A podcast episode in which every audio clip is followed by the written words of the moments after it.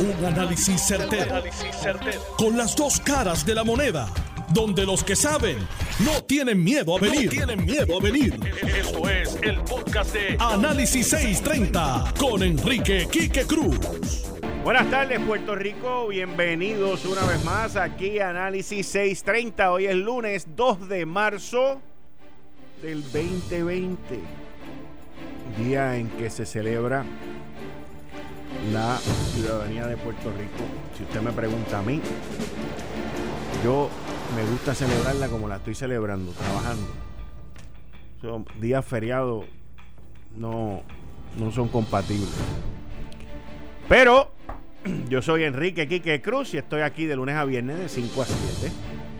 Y en el área metro me escuchas por el 94.3 FM en tu radio. Vamos con los titulares de hoy.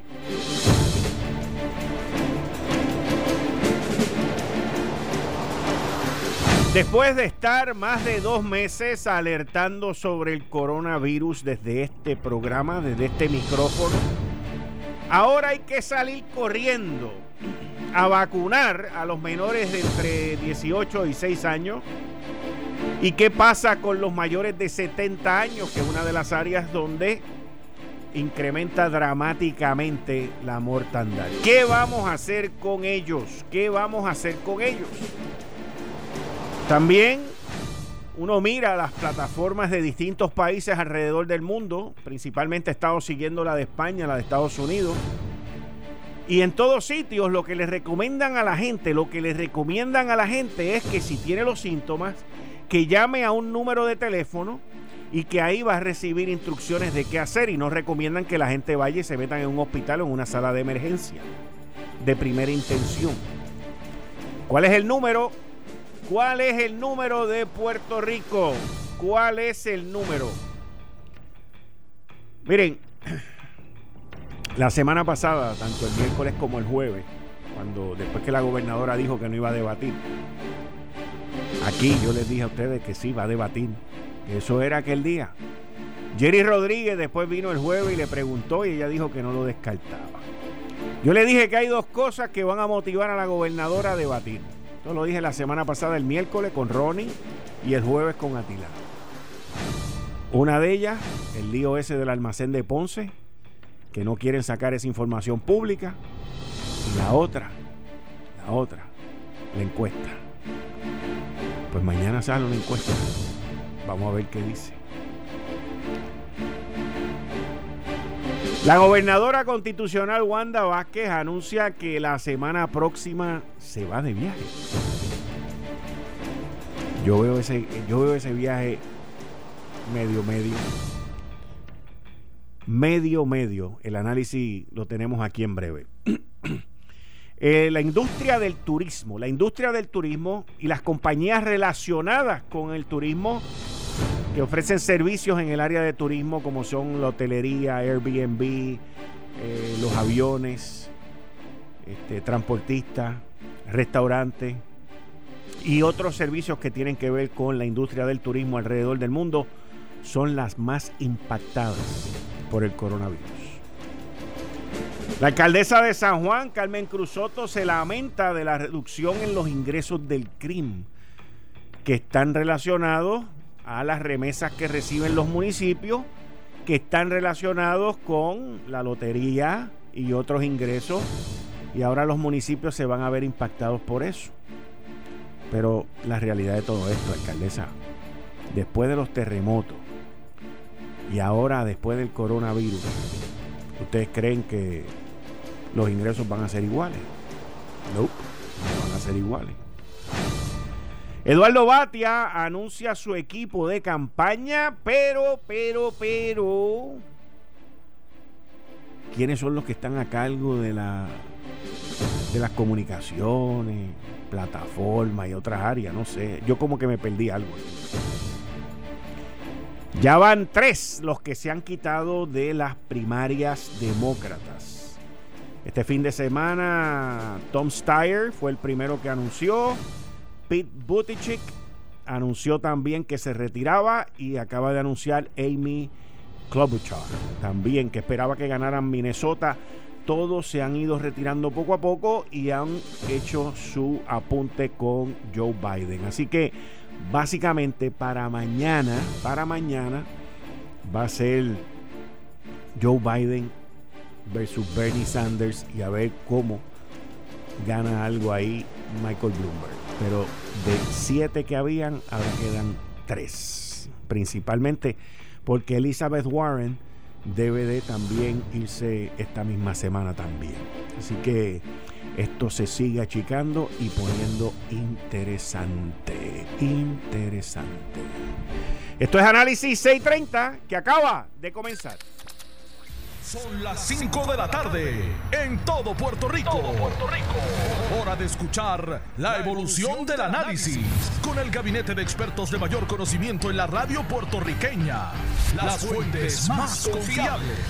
Fiscalización sin colores el Estado no puede pagar por la vagancia, el Estado no puede pagar por la ineficiencia, no puede pagar por la indecisión. Con las dos caras de la moneda, siempre en busca de soluciones. Es hora de escuchar a Enrique Quique Cruz en Análisis 630. 5 y 5 de la tarde de hoy, lunes 2 de marzo Tú estás escuchando Análisis 630. Yo soy Enrique Quique Cruz y estoy aquí de lunes a viernes de 5 a 7. Y me escuchas en el área metro, en el FM a través del 94.3 FM en tu radio. Bueno, nosotros hemos sido bastante responsables desde más o menos el día de Reyes, por ahí más o menos, después de Reyes, en traerles a ustedes lo último sobre lo del coronavirus, coronavirus. Y hemos mantenido, los hemos mantenido ustedes informados sobre el crecimiento de esto y sobre las repercusiones que han habido. Hoy, el Centro de Detección de estas enfermedades en, Estados Unidos declara cuatro países, cuatro países con un nivel 3. Nivel 3 de que no se debe de viajar. China, Irán, Corea del Sur e Italia. Ciertas regiones de Italia. Japón está catalogado como nivel 2 y Hong Kong como un nivel 1. Mientras más alto el número, más alto el riesgo. China, como sabemos, pues ha sido el epicentro, pero China ya por varios días, desde la semana pasada, ha ido reportando cada vez menos casos. Sin embargo, lo que ha sido Irán ha ido incrementando y a Irán esto le está pegando durísimo, durísimo.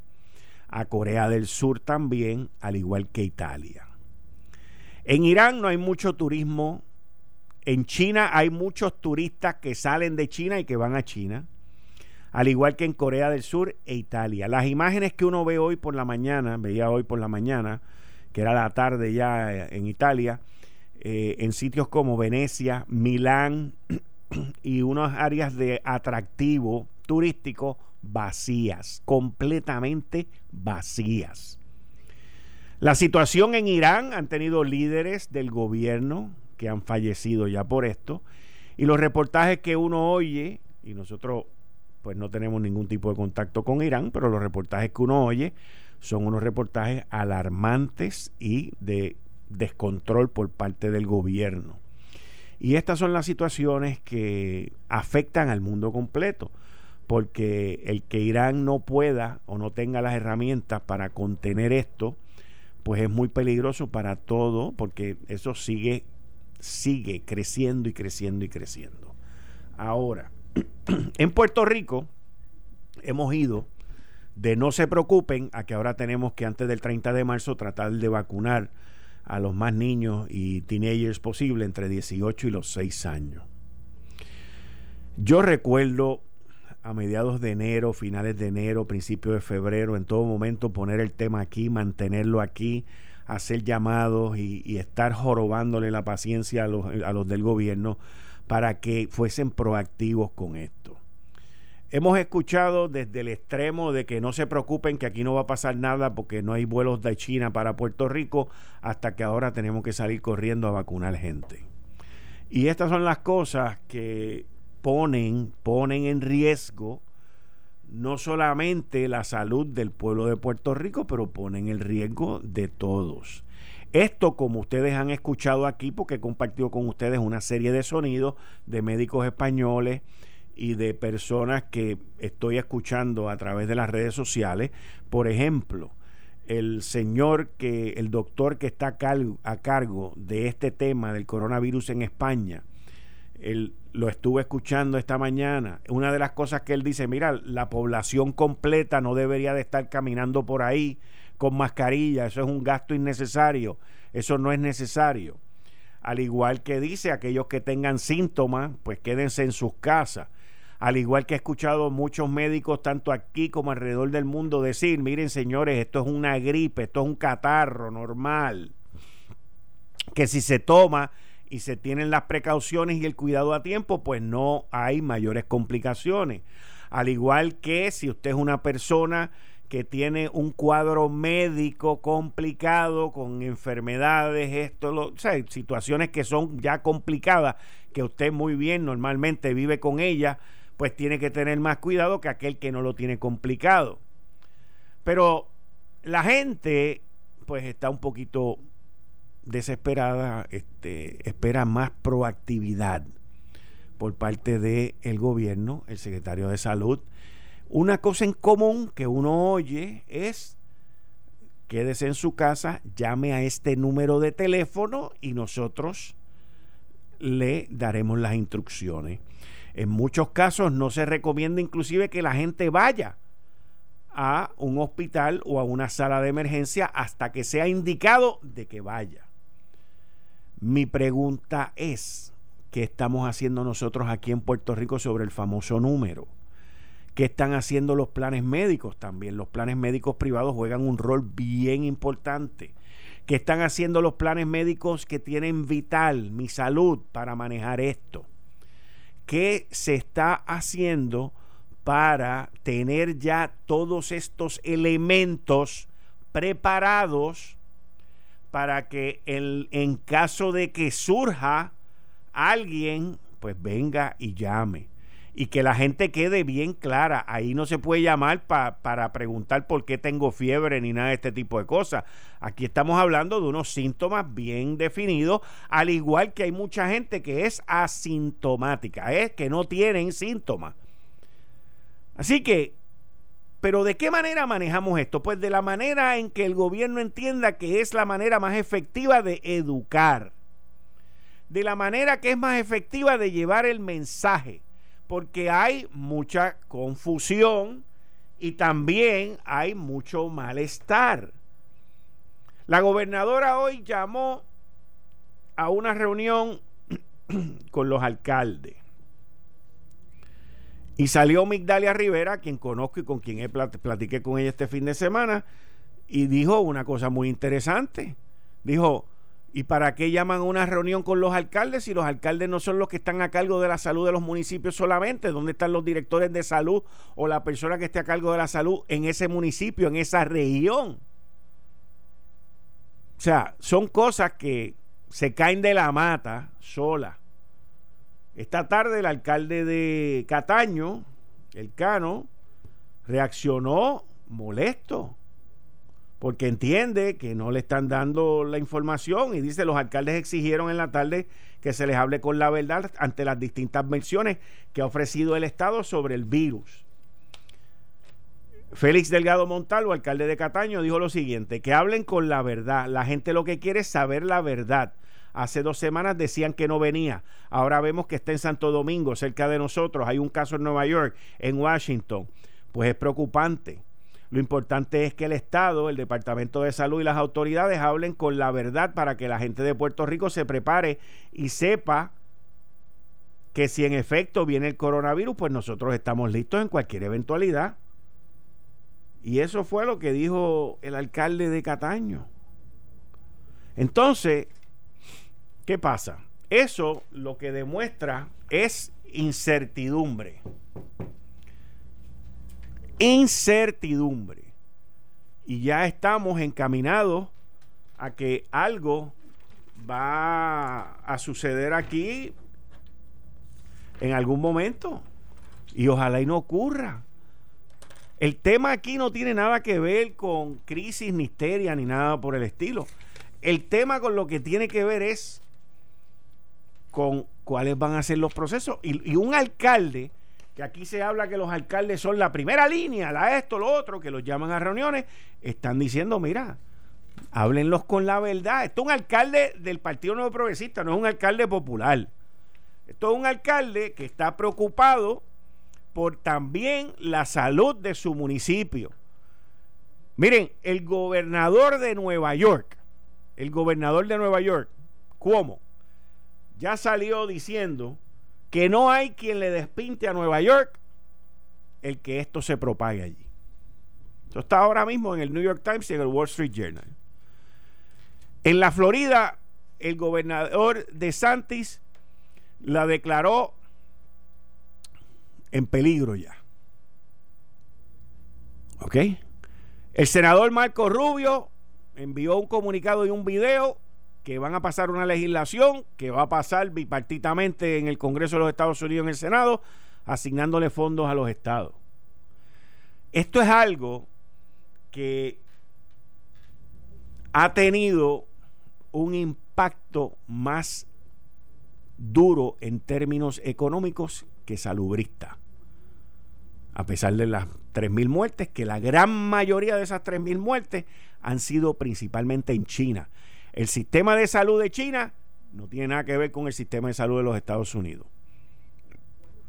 Pero estamos viendo que cuando surgen unos epicentros, unas áreas que empieza a propagarse, va a las millas, pero a las millas. Y entonces nosotros lo que siempre hemos estado pendiente en este programa desde enero al principio es que eso no ocurriese en Puerto Rico. Porque si usted entra en uno de los principales, en cualquiera de los principales medios de comunicaciones alrededor del mundo y ve las imágenes de China, de las principales ciudades en China, en Italia, Milán, y otras áreas alrededor de Italia como Venecia, Florencia, los sitios están desiertos, las tiendas están vacías. Usted sabe el impacto económico del que estamos hablando. Eso es, esa es la realidad de lo que se está viviendo aquí. Tenemos que tener en cuenta que en muchos de estos lugares todavía es el invierno. En el área metro me puedes escuchar por el 94.3 FM en tu radio, en el área metropolitana. Pero miren, esta situación, como yo también les alerté la, la semana pasada, va también a llevar a mucha gente a trabajar desde sus casas y eso se está viendo en Europa ya, se está viendo en China, según esto se está propagando y en los Estados Unidos prontamente lo vamos a ver. En el estado de Washington, que es una de las entradas principales de Asia hacia los Estados Unidos, ya han muerto dos personas y una de las personas estuvo tranquilo, feliz, contagiando a todo el mundo ahí por más de dos semanas. Por más de dos semanas. Y lo mismo puede ocurrir en cualquier parte del mundo. Aquí lo importante, lo importante en todo esto es al síntoma llamar, buscar ayuda y ver cuáles son los procesos que se van a llevar a cabo. Y ver cómo es que esta situación se va a manejar aquí en Puerto Rico. Entiendo que el gobierno debe ser mucho más proactivo. El gobierno debe de ponerse un altavoz y comunicar más.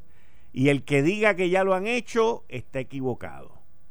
La gente necesita que se haga como hacen los populares. Repite, repite, repite hasta que lo internalizan y se lo creen. ¿Se acuerdan lo que dijo Aníbal Acevedo Vilá en la grabación del domingo anterior, no del de ayer, sino del anterior en Humacao? Repite, repite, repite. pues el gobierno tiene que repite, repite, repite, repite, repite, repite lo que se va a hacer los síntomas, cuáles son los pasos, van a tener un número para llamar, no van a tener un número para llamar, qué es lo que se va a hacer. Se le va a decir a la gente que vaya a un hospital, que no vaya a un hospital, que se queden en su casa al principio. Se ha coordinado ya con los planes médicos privados, se ha coordinado ya con los planes médicos que tiene Vital. Esas reuniones se dieron a cabo. Díganlo.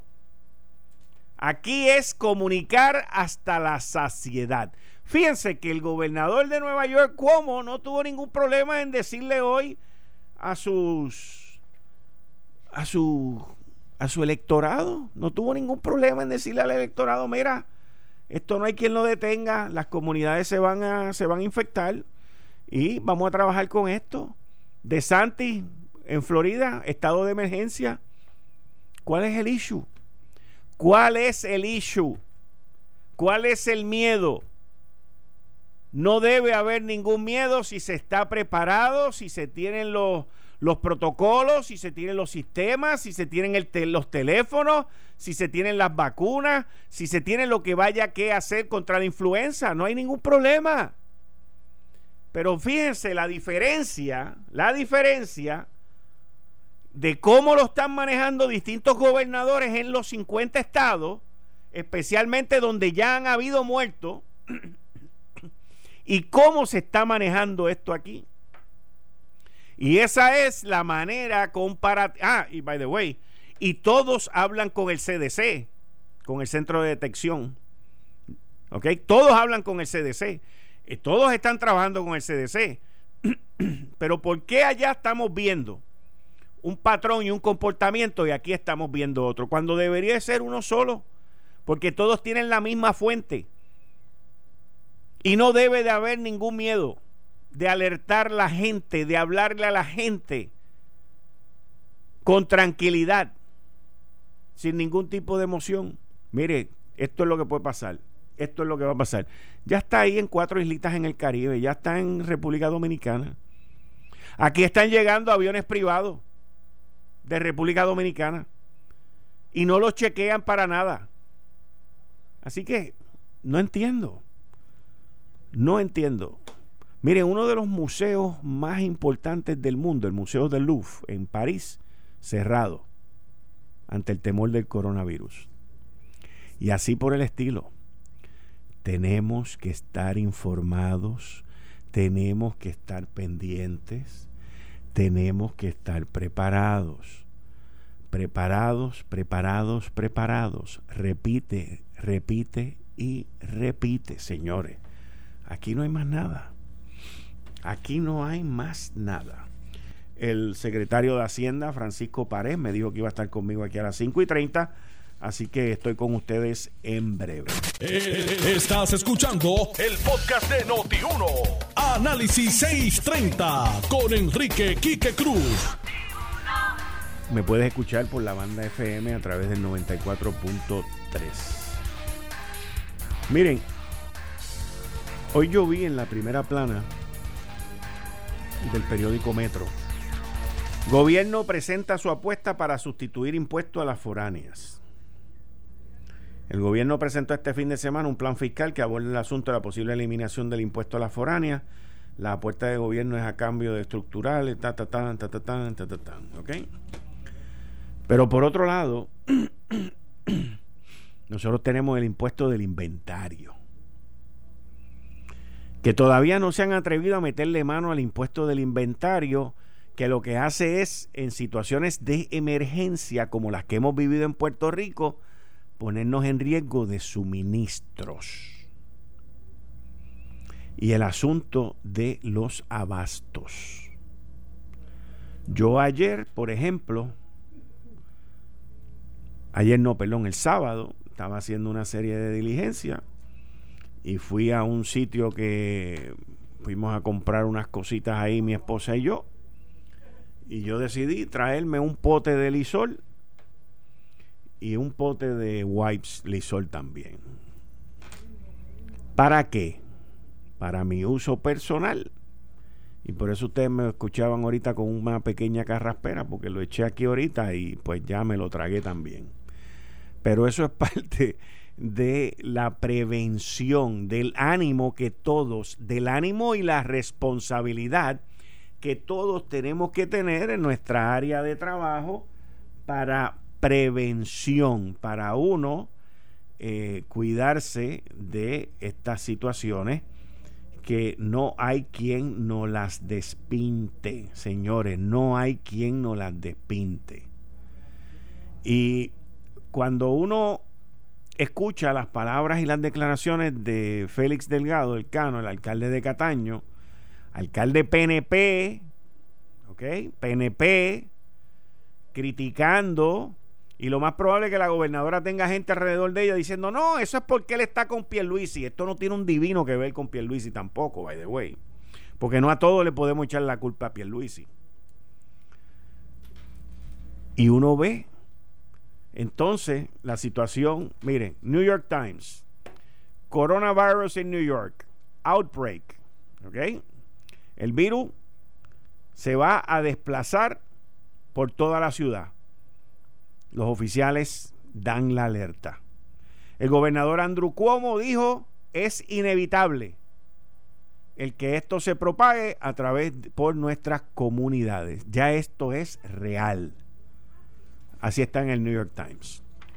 Y lo mismo lo podemos ver alrededor, pero miren, también hay buenas noticias sobre el coronavirus.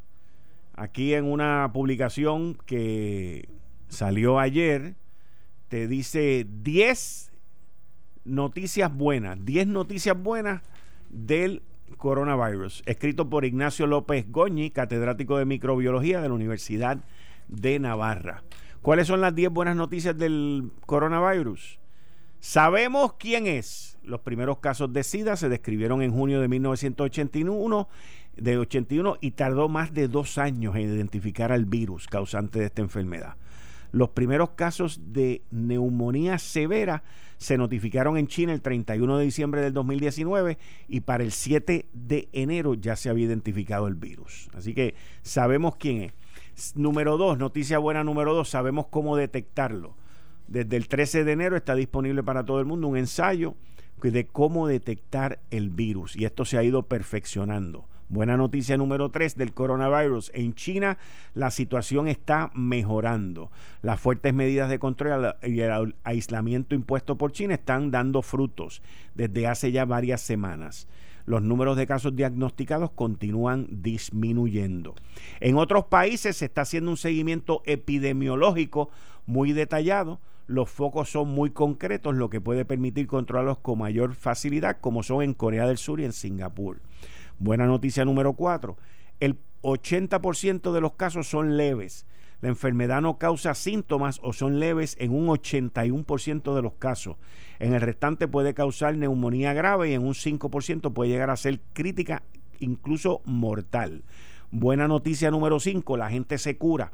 Los únicos datos que a veces se muestran en los medios de comunicación son aumento en el número de casos confirmados y el número de fallecimientos, pero la mayoría de la gente infectada se cura hay 13 veces más pacientes que no han fallecido y la proporción va en aumento.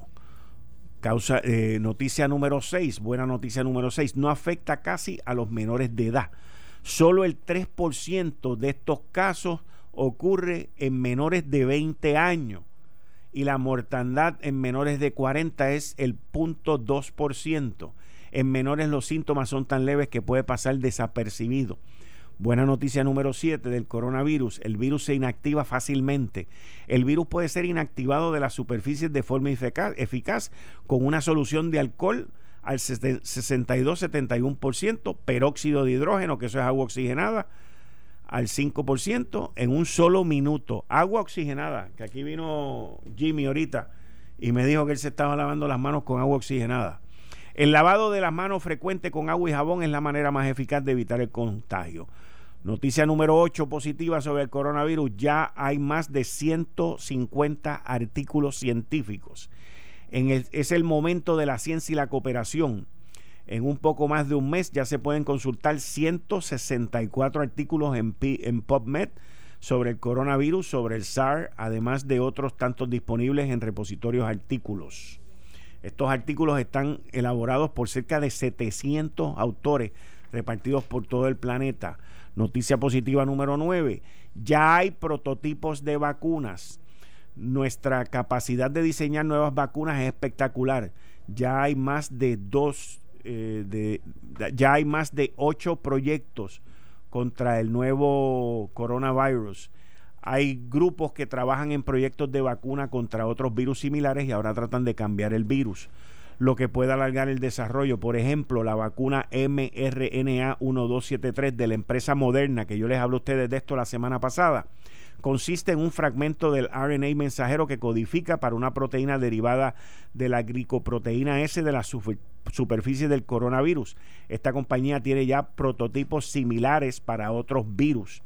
Innovio Pharmaceutical ha anunciado una vacuna sintética ADN para el nuevo coronavirus INO 4800 basada también en el gen S de la superficie del virus. Por su parte, Sanofi va a emplear su plataforma de expresión de maculovirus recombinantes para producir grandes cantidades del, del antígeno de superficie del nuevo coronavirus.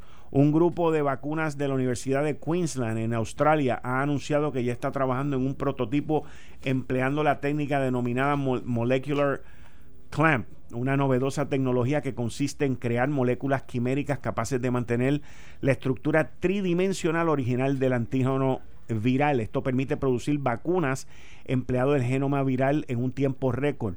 Novarax es otra empresa biotecnológica que ha anunciado su trabajo con el coronavirus. Posee una tecnología para producir proteínas recombinantes que ensamblan en nanopartículas y que con un ayudante propio son potentes inmunógenos.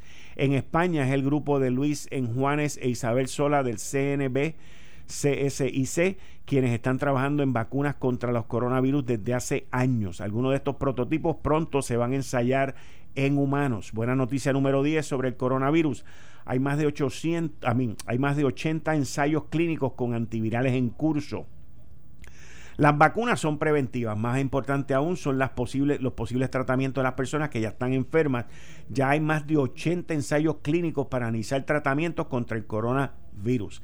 Se trata de antivirales que se han empleado por otras infecciones que ya están aprobados y que sabemos seguros. Uno de los que ya se ha ensayado en humanos es, también lo discutimos aquí hace dos semanas, el Rendecivir, un antiviral con amplio espectro todavía en estudio que ha sido ensayado contra el ébola, el SARS y el MERS. Es un análogo de la adenosina que se incorpora en la cadena ARN viral e inhibe su replicación. Otro candidato es la cloroquina, un antimalárico que también tiene un potencial actividad antiviral. Se sabe que bloquea la infección aumentando el pH del endosoma que se necesita para la fusión del virus con la célula. Así que lo que les quiero lo que les quiero informar a ustedes, eso fueron 10 buenas noticias sobre el coronavirus y es el desarrollo en tiempo récord que esto está teniendo alrededor del mundo, señores. El mundo entero está envuelto en esto y el mundo entero está trabajando 24/7 para esto. ¿Ok? Aquí tengo un sonido del el alcalde de Cataño, Félix Delgado, sobre el coronavirus. Vamos a escucharlo. Que hablen con la verdad la gente lo que quiere saber la verdad. Eh, hace dos semanas decían que no venía. ahora vemos que en Santo Domingo, eh, cerca de nosotros, hay un caso, en Nueva York, en Washington. Pues es preocupante. Lo importante es que el Estado, el Departamento de Salud y todas las autoridades hablen con la verdad para que la gente de Puerto Rico se prepare y sepa que si en efecto viene el coronavirus, pues nosotros estamos listos para cualquier eventualidad y que no tengamos nada que lamentar, pero con la información correcta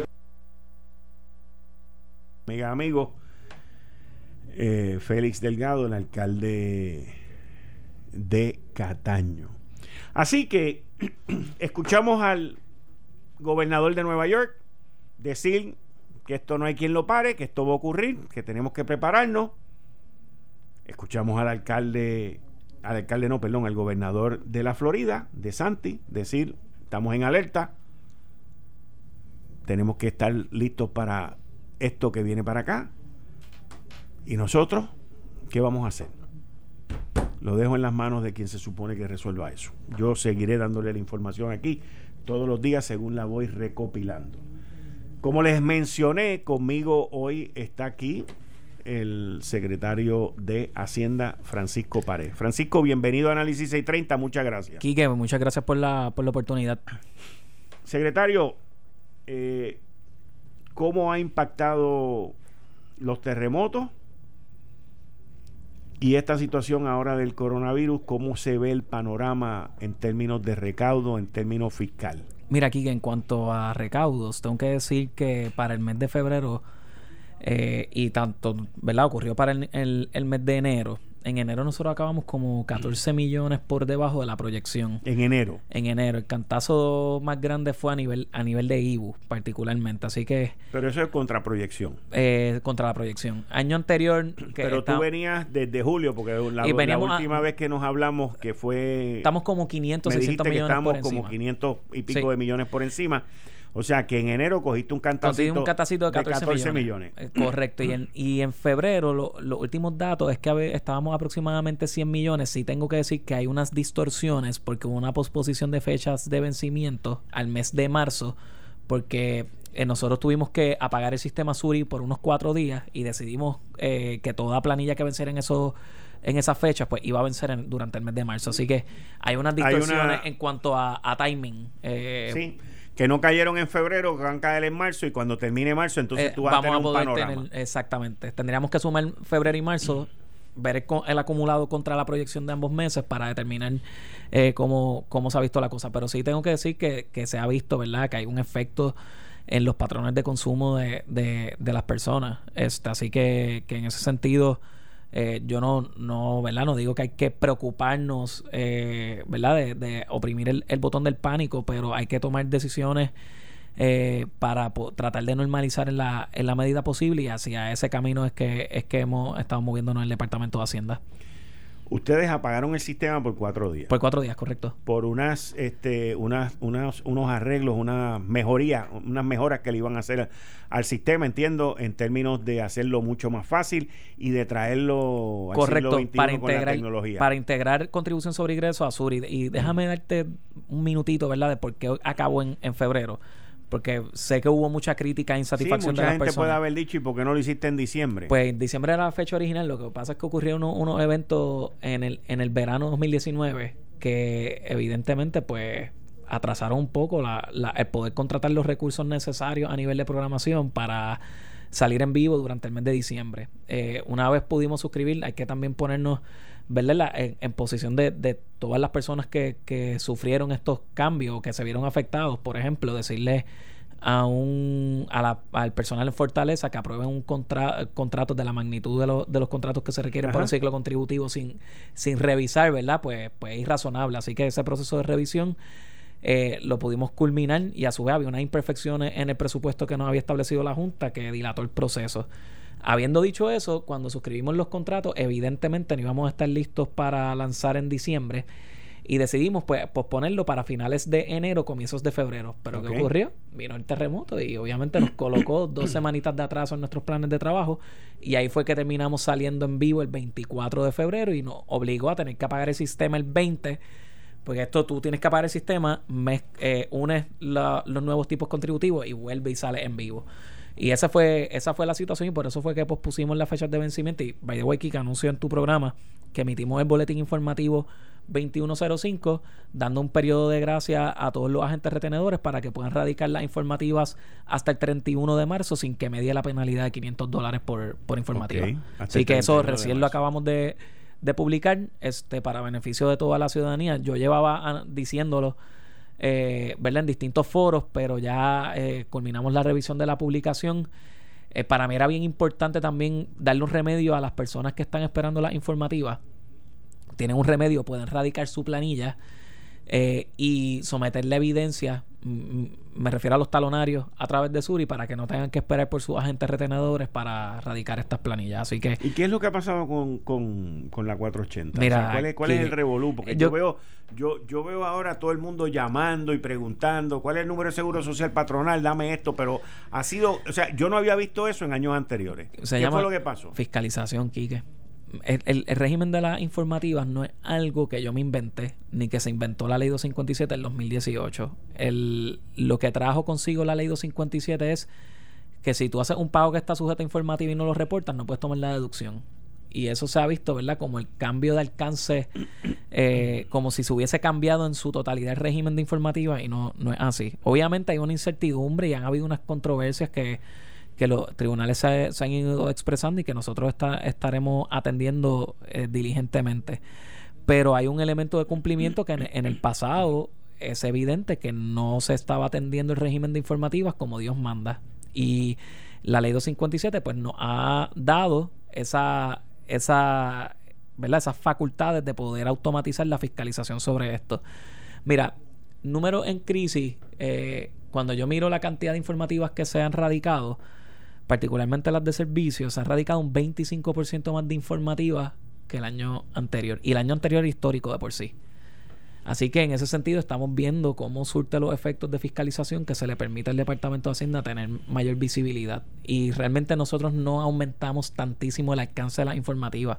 Simplemente establecimos el régimen de no ticket, no laundry. Eh, si quieres tomar la deducción, pues procura eh, reportarnos a nosotros a quién le está haciendo ese pago. Y eso pues ha ayudado muchísimo en cuanto a las métricas. El sistema, he visto, ¿verdad? Cuestionamientos sobre el sistema, se le trata de imputar el sistema mal funcionamiento cuando está 300, casi 400 mil informativas por encima de lo que se había radicado a la misma fecha del año anterior, eso te deja saber que no, no hay un issue de sistema. Eh, obviamente nosotros tenemos la mayor empatía con los contribuyentes y queremos que cumplan y al final del día lo que queremos es que se radiquen las informativas en antesala, ¿verdad? Al procesamiento de planillas masivos que vamos a ver dentro del Departamento de Hacienda. Así que nuestra intención jamás ha sido penalizar con los 500 dólares a las personas que, que radiquen tarde. Sí queremos que radiquen y, también concientizar que el tú no radicar tu informativa a tiempo pues puede afectar a terceros. Pero estamos contentísimos con los números que estamos viendo hasta el momento. Este, estamos dando eh, cátedra, ¿verdad? De cómo el Departamento de Hacienda, a pesar de no tener los recursos humanos que se tenían en el pasado, está logrando unos pasos súper importantes en la equidad contributiva y en la fiscalización de los impuestos. Nosotros creemos en el monitoreo a través de mecanismos electrónicos, nosotros creemos en, el perfeccionamiento de los servicios a la gente y cuando tiene 10% de erradicación de planillas más este año en comparación con el año anterior y un 25% de informativas más radicadas para este año en comparación con el año anterior, pues a pesar de haber vivido un terremoto, a pesar de que el departamento ha sufrido unos cambios gerenciales eh, bastante marcados durante el año natural 2019, tenemos que decir que el sistema impositivo en Puerto Rico está mucho más robusto que lo que estaba en el 2016 y esos son los hechos y yo creo que la gente lo percibe también. Y la fecha sigue siendo abril 15. La fecha sigue siendo abril 15.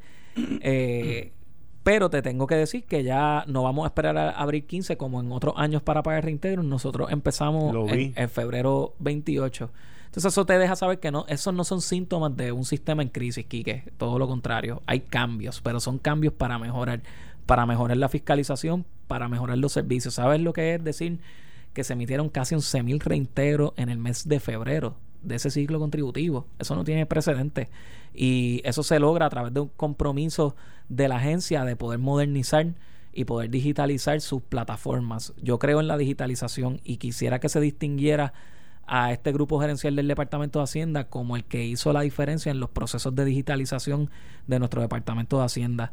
Y los resultados a corto plazo son dramáticos. Decir que se emitieron 8.1 millones de, de reintegros y que esta semana se emitirán millones más, este, eh, te, dicta mucho del cambio tan dramático que ya no estamos en el, en el enfoque gerencial de pagamos cuando caiga algo, sino que pagamos con la diligencia que corresponde. Eso es dinero del pueblo y nosotros lo estamos devolviendo con la diligencia camerita. O sea que estamos hablando de que las cuentas bancarias y, y los fondos este, están robustos para llevar a cabo ese tipo de acción de de los reintegros, porque antes se pagaba cuando como cuando cayera algo. cuando cayera algo. No, pues hay que fiscalmente el gobierno se tiene que preparar para contar con ese dinero para el para el periodo para ¿verdad? el ciclo contributivo y eso es lo que hemos hecho desde el día uno.